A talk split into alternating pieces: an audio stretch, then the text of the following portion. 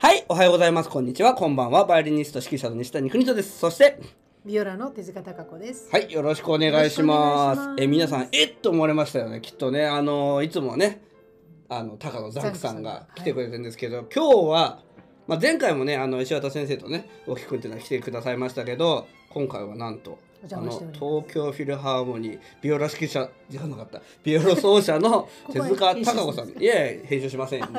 もう全部もうノー編集できますから。そうですね。そうですよ。い。きますから。はい。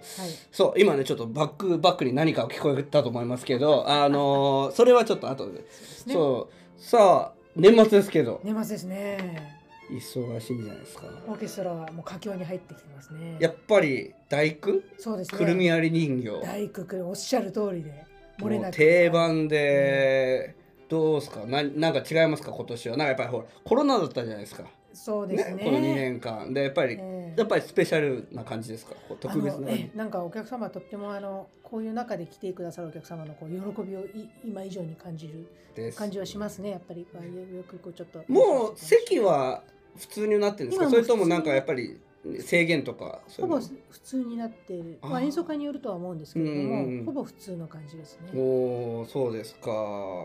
どうですか？楽しいですか？やっぱり。楽しいですよ。私今回は今年はあのくるみ割り人形チームに入ったんでお。今年は大工を弾かない年末になってしまいました。でえどっちかしか選べないんであすか？スケジュール的にそうなってしまうっていう感じですね。たまたま時期が重なるので。あか違うホールでやってるってことですか？そうですもちろんそうなりますので、えとあじゃあトーフィルってあそういうふうになトってるんですね。やっぱり2つのものがねもともともとねなんか合併したわけですからね。そうそう合併し新生日教と合併してなったんですけど、うん。スケジュールが2つ分ありますのでどちらかにしかやっぱ出れないですね。体は一つなもんですから。どちらか。に出ることになるそうかそう考えるとやっぱ日本一ですよね。大き一番大きいそうですね、えねプロオケってことになりますよえね。大きさは本当いやいやいやいや。でビオラ奏者としてやっぱりどっちが大変ですか？その大工とくあるみ人形と。それはどちらも。くるみ人形はバレエですよね。だから組曲じゃないんですよ。だから皆さん。すべそれ最初から最後までやらなくちゃいけないから2時間ぐらいなんですよね。もっと。2時間15分になってますね。2時間15分、えでもバレエとしては短い方です。ああそうですか、い。やっぱり他のもんだともっと、でだ大工だと30分になりますよね。3 4 0分になるね。終わりないです。え50分ぐらいあったっけ？70分ぐらいあります。70分あった早くても70分。もっとあります70分？あ90分近くかかる。あ演そんくらいか。うん。あんまりあんまり変わらなくはない。そうか。どっちも大変だね。大変ですよどっちも。あまあでもバレレエの方がどうですか？面倒くさくないですか？エ面倒くさくないですよ。ただねクリミア人形はあの 大変じゃないですか。ね、うん。ビオラは結構あの重要なポイントポイントうんそうですね。があるんですよ、感動のポイントですからねやっぱいり。ねやあの結構目立っちゃう場場所が多いんでそういうとこはこうみんな気を引き締めてグッと頑張ってますね。グッと。まあもちろん大工でもそういうところはありますけれどうも、んうん。まあ年末だなって感じながらああ頑張ってます。もう大工は僕はもうあのオケレパでええやらされてもうやりたくないやと思え、なんってでですか？どこがどこがいいなったんですか？え二楽章のねとこですね。いや違う。あああそそそれまたね。あの歌うとこですよね。えラリラリラリララララ三楽章ですね。あれ三楽章うん。二楽章だから似たようなもそう似たようなもん次の学ななんか似たようなもねはいえーと若干ねあの実は酔っ払い気味で喋ってるんですよトニト先生、ダメですよ。飲みすぎですよ。そう。いやいやね僕飲んだら倒れるからね。そうだ。ちょっとねあ手塚先生もおちょっとおとなしい気味ですよね。飲むとおとなしい気味。家にビールサーバーがあるって話はまた今度にしますか？わかりました。じゃあ皆さんちょっといろいろ今日はいろいろあるんで、えー楽しんでいきたいと思います、はい。じゃあタイトルコールいきたいと思います、国とのポッドキャスト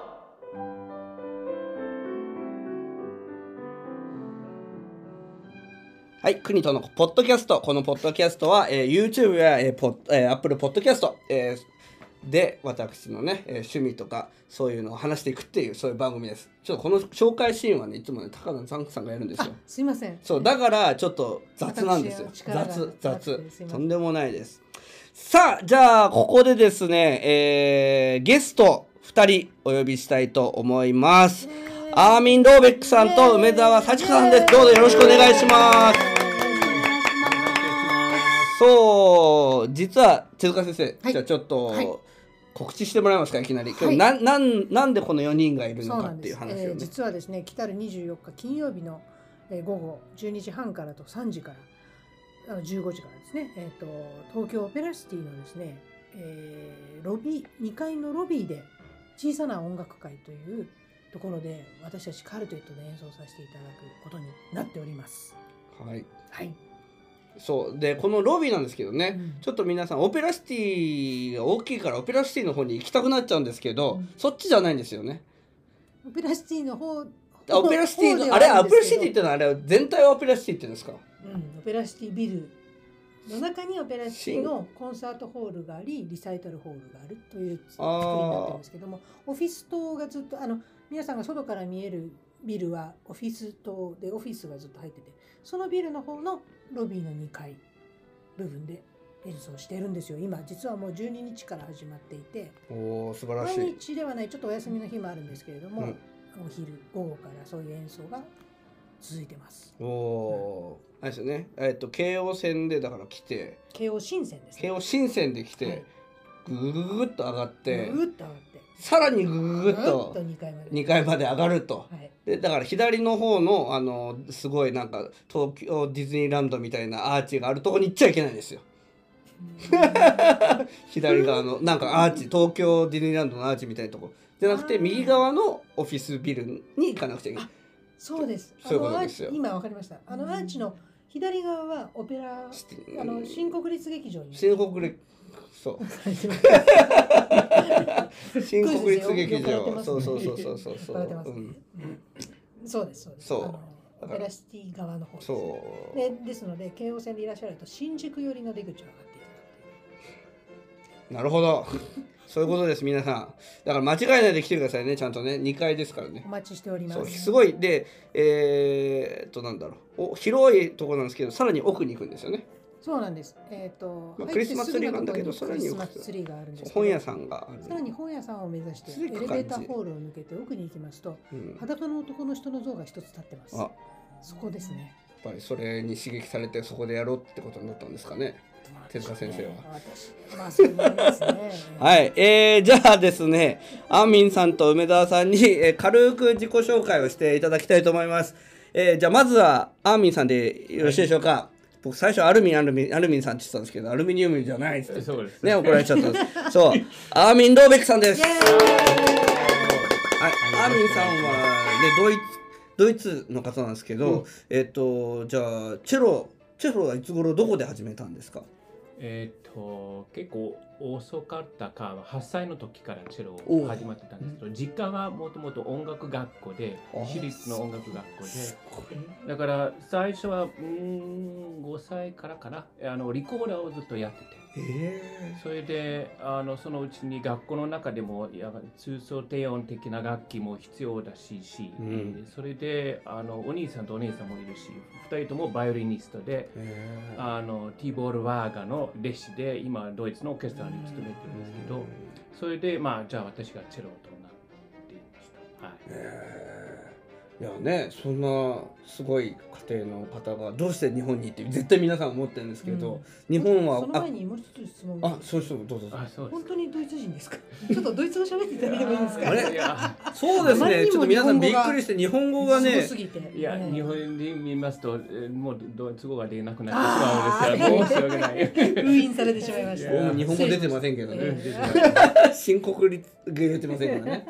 いやででではい。ででどうして日本に、えー来る機会があったんでしょう？うーん長い話ですけど大学の時あのデットモルト音楽大学北西ドイツにあるところであ。の日本人の留学生が多くてそれでまあ日本人との触れ合いが多くて、うんえーそれであの当時は仏教に興味を持っててそれであのお寺生活のために日本に来てたんです修行ですか？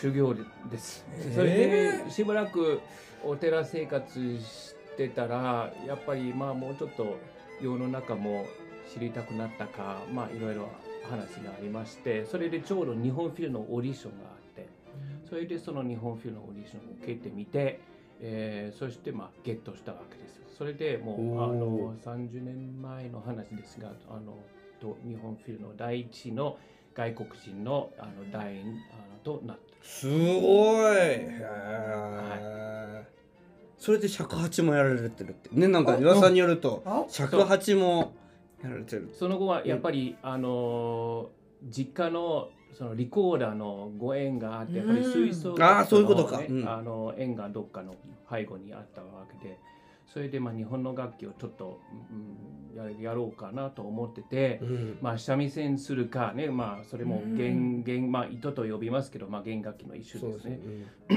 ーじゃなくてやっぱりちょっとあの尺八に憧れを持ってて、そしてまたその尺八とのルーツにある公務層、えーね、またその仏教のつながりもあるし、うん。えーその関係で、まあ、尺八をあのもうこれもほとんど30年前でねあの日本で始めてて。おおあえじゃあもう30年以上になるわけですねその尺八やキャリアも。はい、一応もう資本となっておあおの金庫流の資本ですよね、うん、CD も出してるしえ？あの結構。すごい。本気じゃないですか。いやいややってもうすごいですよ、はい。えー、そうあのアーミンさんは実は指導者としてもあの活躍してましてえっと今えっとチェロも尺八もどちらも教えてらっしゃるんですよねどっち。も教えてます。あの実はドイツ語も教えてますけどお、内緒ですね。はい。へえもうもう今バレちゃいましたよ。いやえどうしどうやどうやったらアーミンさんになられるんですか？ちょっともしよかったら情報を。あのまあ大抵アーミンあまあローベックは名字ですけど、はい。えーそれを検索してみると、はい。あの出てくると思います。一応ホームページもあるし、うんうんうん。あの YouTube のチャンネルもあるし、んあのそれでもう大体 YouTube で50何曲ぐらいがアップしてるんおですよ。すごい。うん。で例えば尺八であのセーザー・フランクのバイオリンソナータでも吹いたりとかね、うんうん。そういうちょっと変わったものもやってますけど、そういうクロスオーバーですけどで一応住んでるところのは、えー、千代田線の北松戸、えー千葉からですね。うんうん。そうです。えーだから大体上野から20分のところですけど、うん。えーそういうところで今のところはあそこで教えてるし、で、まあ、定期的にも東京フィルで、うん。うんあのエキストラとしてあ出てるんです。そうなんです。私知り合ったのはトビレにエキストラで来てくださってる中でね、いろいろなんかお話ししてるうちにぜひ。あ、で私たち実は同じ制作者の楽器を使ってるんです。あそうです。うん手塚先生ねビオラの手塚先生とチェロのアーミンさんは同じそうなんです同。じメーカーです。メーカーでね。すすごいですねこれたまたまですか？偶然ですか？偶然でした。そうなんか話してたら、え、私もってなって。えでー、実はユミも同じあのおま同じメーカーじゃないけど、バザーンのね。あ、バザーンね。うんそうそううんそうそういう意味でも。なるほどなんか共通点があって。びっくりご縁うんそうですうんすごいですねじゃあだからアーミンさんにじゃあ習いたい方はぜひアーミンさんのね、えーブログウェブサイト。に検索していただいてえっ、とちょっとね申し込みしてもらえればとあありがとうございます。思いますお願いします。お待ちしてます。はいじゃあもう一方えっ、と今回セカンドバイオリンで、えー梅沢幸子さんですはじめまして、今度セカンド聞かせてもらいます。梅沢幸子です。はい、えー梅沢さんはねあのバイオリニストで横浜に住んでらっしゃるはい。すごいですねえっと小さい頃はな何歳頃からバイオリン始められたんです私かも遅かったんですけど、うん5歳であのアマチュアでバイオリン弾いてた父に手ほどきを受けまして、ですけどやっぱりちゃんと習わないといけないということで、6歳から、まあ、正式に先生に習い6月ました。6日からとかですか？あんまり日までは覚えてないんですけどね。六だから。なんかねそう言われ芸事にはますよね6月6日からやるあそういうのがあるんですか？あるんですよ。へえ面白いですね、えでも666はちょっと怖い。あそうね。そうね。西洋で言ったらそうなんだ、いるんですけども。ね。うん。だらだらと。いやいやいやいやいやいやいや。はい。僕はあのそう梅沢さんの師匠の矢渕先生と何回かお会いしたことがあってそうそうそう。いろいろあの覚えもあるんですけどどうですか？あの今回やってみて4人で。今日初めての練習ですごく楽しかったです。ね楽しかったですね。ねありがとうございました本もっと弾きたい。おお腹も空きましたけどすもっと弾きたかったという感じです。素晴らしいですね。今回じゃあ曲についてですけど、はい。えっ、とクリスマスのね曲を何曲か、まあ、12月24日っていうことで、ど真ん中でクリスマスなんで、ねだからクリスマス。で最初ね選曲どうしようかなんてて、大変に迷いましたね。ちなみにこのカルテットあの私ねバイオリン西谷邦とバイオリンとあと梅沢さんバイオリンで、えー、と手塚先生がビオラで。アミンさんがチェロ。このストリングカルテット弦楽四重奏のリーダーは手塚先生です。そうなんです。で、高子ストリングカルテットって言います。私が高子です、TSQ 東京ストリングカルテットみたいな、ね、高子ストリングカルテットなんですけど、はい、なんでちょ、ね、選曲をね。あそうなんです。もう選曲っていうのは本当に不慣れというか苦手というかであの間際まで皆さんにご心配をおかけしたりとかしたんですけども、えー前半はジングルベルに始まりそうクリスマスの曲ね。えークリスマスのますみん曲をやりましてな楽しんでもらいまでですすねメインはですねバロックのえーフランスのバロック時代の作曲家のコレット、ミシェル・コレットという人の、えー、四重奏のために書かれたシンフォニーの1番と2番を1回目と2回目とに分けて、え1曲ずつあの演奏いたします。はい。この曲はね実はアンミンさんが選んでくださったんですよね、はい。い、やもうね実は僕あの「どうする国人さん」って言われて「えー、アンミンさんに振ってくださいよ。絶対面白いの来ますから」つって。絶対バロック系の来ますよ」つって言って。つったら見事に面白い。いや僕が想像したよりももっと面白かったんですけど。そうそう。ああこんな曲があんだなんつって言って誰ポポロポポロッタ？みたいな。あフランスの、ね、人なのねなんつってでもフランス系の曲ってこうなんかもうなんていうの？ちゃんちゃちゃんみたいにおあの終わんないというかなんかもうフレーズがどうもずーっと続いてるようななんかそんな曲で。でもフランスものお好きですよね。もうだ僕はドビュッシーラベルだ、まあ、近代のねフランス好き。でうん。昔のなんかたったたったやってるのがちょっと。はい。い。やいやいやでもいいんですけどでも楽しいんですよ。僕今回楽しかったんですけど。じゃあちょっとアーミンさんにこの曲どうして選ばれたかなんか思いついちゃったの？あのまず手塚さんから頼まれてちょっと曲がないんですか？クリスマスに向いてる曲で40奏曲ストリングクワテットに、まあ、本来クリスマス用の曲を考えるとそういうアレンジメントばっかりとなるんですようんね。だから本来が、まあ、40奏曲としてのものがないかなといろいろ調べたら、うん。そのコレットが結構あの一応パリに活躍した作曲家であのオルガニストでもあったしだからそういう意味で何と言いますか宗教的なバックグラウンドもあって、それでクリスマス用のものを、まあ、いろんな曲があってそれで6つのシンフォニーがあるんです。うん。でそのまあ40奏曲と言いながらもちろんあのその低音そのチェロのパーツにもう少しあの通奏低音的にオルガンを加えたりコントラバスもあのえー加えたりとかもう少しなんか派手にすることもできますけどオリジナルはまあそのあのクワテットの形になってるんですが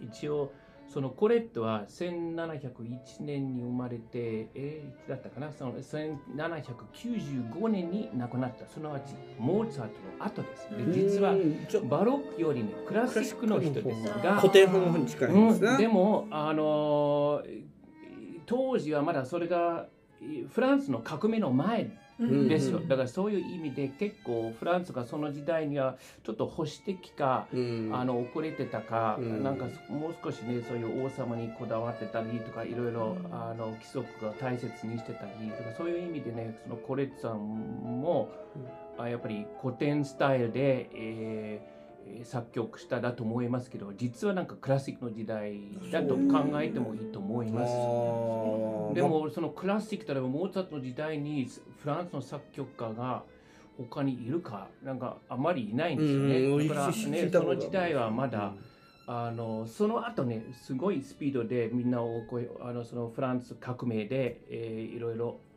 楽器のメーカールポーとかねそういう、えーそれになってからなかなかねすごくあの発展が早くて、もうみんなを超えてそのロマン派にえー入った、えーわけですよね。なるほど。そういう意味で、まあ、すごく古典スタイルですけど、まあ、面白い曲ですね。でうん。そのクリスマスのストーリーを全部語ってるわけですよ。だからそれ一楽章ずつになんかそういうテーマを持ってて。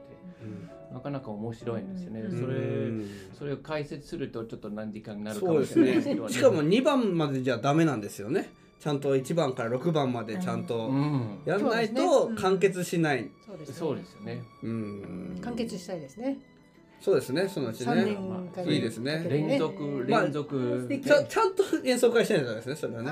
あのもう20分とかじゃなくて。やいやそれはそれでその中でもですあ、いいんですか？でもできたらいいですね。そうですね。まとめてちゃんと。なんか YouTube で出せばいいですね。あそれもいいですね。ね、そういう風にすればね。さ。すがですね。え、この、えっと、曲は、やったこと、え、まやられたことあったんですか？私にもやったことないんです実はあ、初めてだった。え、私そうなんですね。私へにとってーもあの初めてあですけ、どじゃあやってみたかった曲の一つだったんですね。うん、そうそういうふうに言えますねあ、はそれは嬉しいですねう。んああ、じゃあ、いやとてもなんか雰囲気のあるうん。ねうんまあ曲ですね。うん、いや、あると思います。よ。いや、僕、いや、いいと思います。僕、いや、うれももらった時嬉しかったんですよ。あ、バロックもののカルテってやったことなかったんで。なかなかないですない。ないない。で、バッハなんかやってもね、まあ、お面白いかもしれないけど。いでもクリスマスのはねまあないんですよね基本的歌が入ったりとかねうんまあそれはもちろんそういうアアベなんか弦楽器だけだとなかなかうないですよんねね、地上層だとねうん。弦楽活動になれば少し、ねね、クリスマス、うん。ね、ありますけどなでもねあのうんだから珍しいしだからでちょっと最近僕すごい響くホールで弾いて、でそれがすごいなんていうのかな。そこであノンビブラートっていいんだっていうのを初めて実はこの30代になってやっと分かっていよく指揮者とかがノンビブラートで行こうノンビブラートで行こうっていう指揮者がいて僕それ大嫌いで。そうか。もうだだけどうん。最近そのすっごいいいホールで弾いて弾いたら開放弦だけでこんな気持ちいいんだ。でビビブラートなんかいらないじゃんっていう響きだけでその弾けるホールをで弾かせてもらった経験があるんですね。あったんです。でででバロックは弾いてみたいバロックは弾いてみたいと思って。でだからもううほぼノンビブラートでいけるねババババロックじゃないとねやっぱりちょっとビブラートかけなくなっちゃうから。うん。まあだからでもオーケストラとして大体1930年頃まで、うん。あのオーケストラの中でビブラートは禁じられてた。え？そうです。なしソリストのみがビブラートが自由に使ってて。まあでもそのまだその時は基本的に初めてスチール弦があの発明されたのは1938年トーマスティックという会社でそれで第一人者がもうやっぱりすごい有名なハイフェッツという人がはい。もういきなりすごいビブラートを使っててみんながうわこれがかっこいいんだとそしてドミナント。ドミナントのね。うん。うんでとにかくそういうあのオーケストラの中では普通はそういうなんて言いますかあのトスカニーニのふ古い SP バンクなんか聞くとね、うん。ビブラートないんですよ。トスカニーニの時代でも。うん、だからえそういう初期のだから面白い。うん、そういう意味でだからなんだ。うん、でもそれはが戻ろうとしてる指揮者がもちろんうん。でもホールがやっぱり違うじゃないですかその時代と。まあそのほら1930年頃はもう大きなホールが十分あったしマーラとかワークナーとかね。あでもワークナーはビブラートなしで考えちょっとえー、どうしようかなまあでもオーケストラの場合はそうなのかな？どうなんだろうね。面白いですよね。でもほらクラリネットも普通はビブラートができるのにいまだにしないということのはとても面白いところですね。ああそうです。ね弦楽器もそういうリコーダーとかもやってきてるからどっちもちゃんとうんだからどっちの気持ちもわかるしそのどっちのそのテクニックからなんていうかあのアプローチもできるっていうのは交互にねあの技術のアプローチができるって面白いですよね。あえなるほど。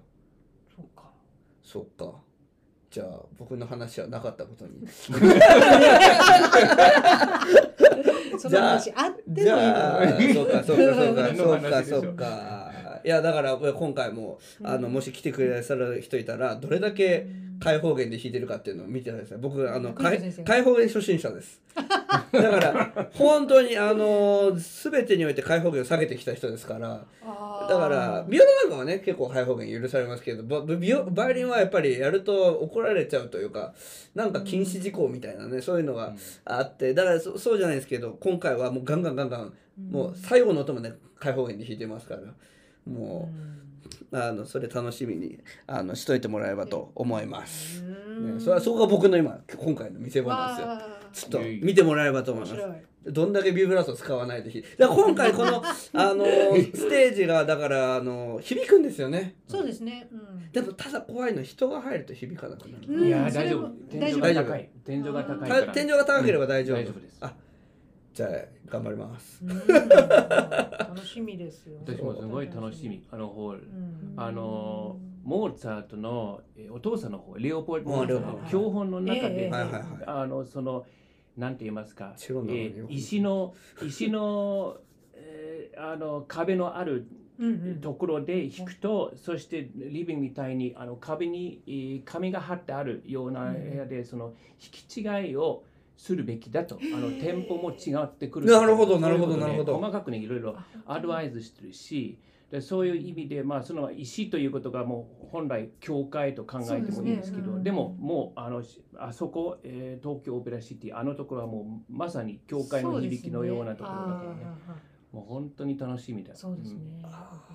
うん。日本ではねそういったところがあんまりないんですよね。うん。石の響教会。きのある。教会もある。うん、でも教会もそれほど広くはないんですよね。うかまあもちろんかあの大聖堂マリア大聖堂でしたっけ、うん。なんかそううん。あそこはコンクリート全部出るから、うんあるわけですけどでもそこではそれほどの演奏会はないわけですね。へいや今すごいいいこと聞きましたね。だから場所によってテンポを変えるその響きがね違うから。ー帰ってくる感じがこれはね残響を考える。僕の生徒たち困りますね。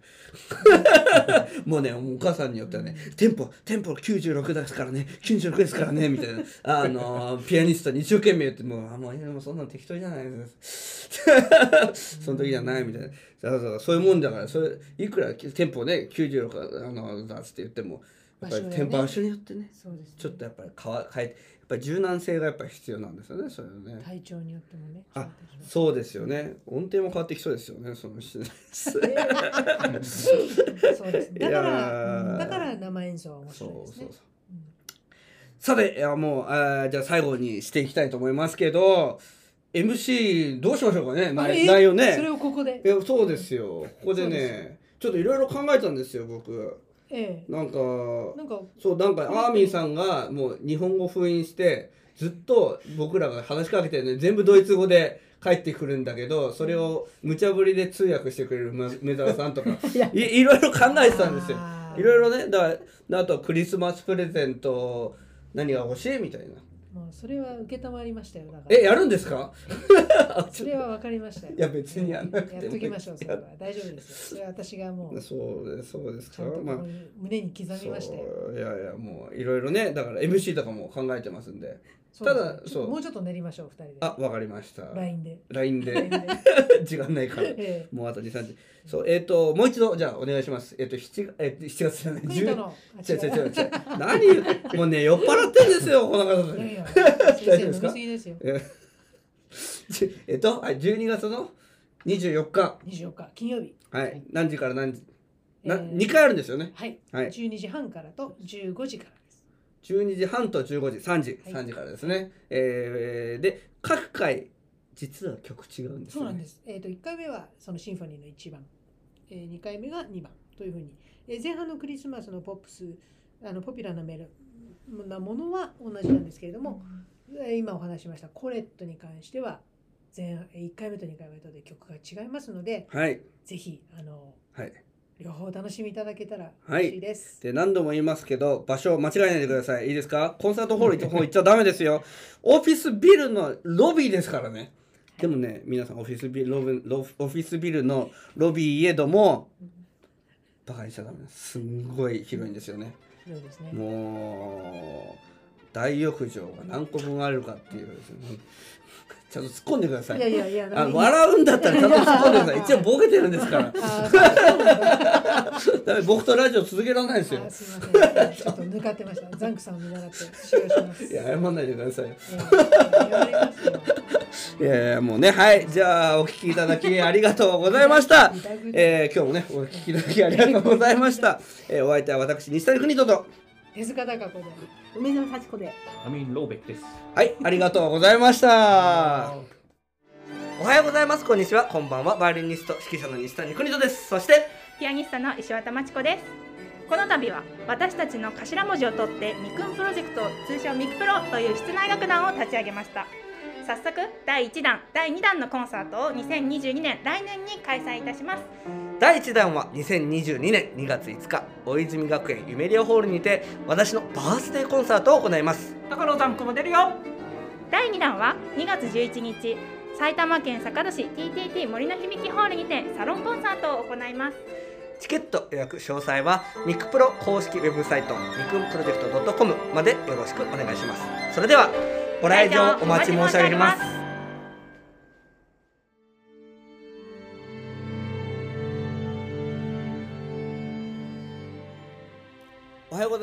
ちはこんばんは。石神井インターナショナルオーケストラ音楽監督の西谷邦人です。石神井インターナショナルオーケストラ略して社交系は東京都練馬区石神井公園を本拠地に演奏活動を行っている弦楽オーケストラです。楽しみながら熱中して練習していたらあっという間に上達していたをモットーに各州で練習しております。現在社交系では団員募集を行っております。募集楽器はバイオリン、ビオラ、チェロ、コントラバスです。ぜひ石神井インターナショナルオーケストラ公式ウェブサイトの団員募集ページ内にあるお申し込みフォームよりお申し込みくださいぜひ私たちと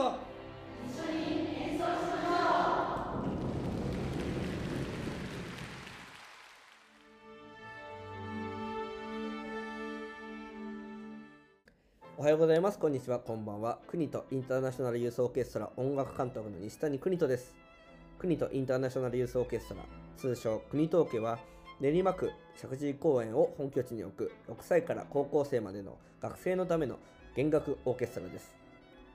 現在、国とインターナショナルユースオーケストラでは、団員の募集を行っております。募集楽器はバイオリン、ビオラ、チェロ、コントラバスです。ぜひ、国とインターナショナルユースオーケストラ公式ウェブサイトの団員募集ページ内にあるお申し込みフォームよりお申し込みください。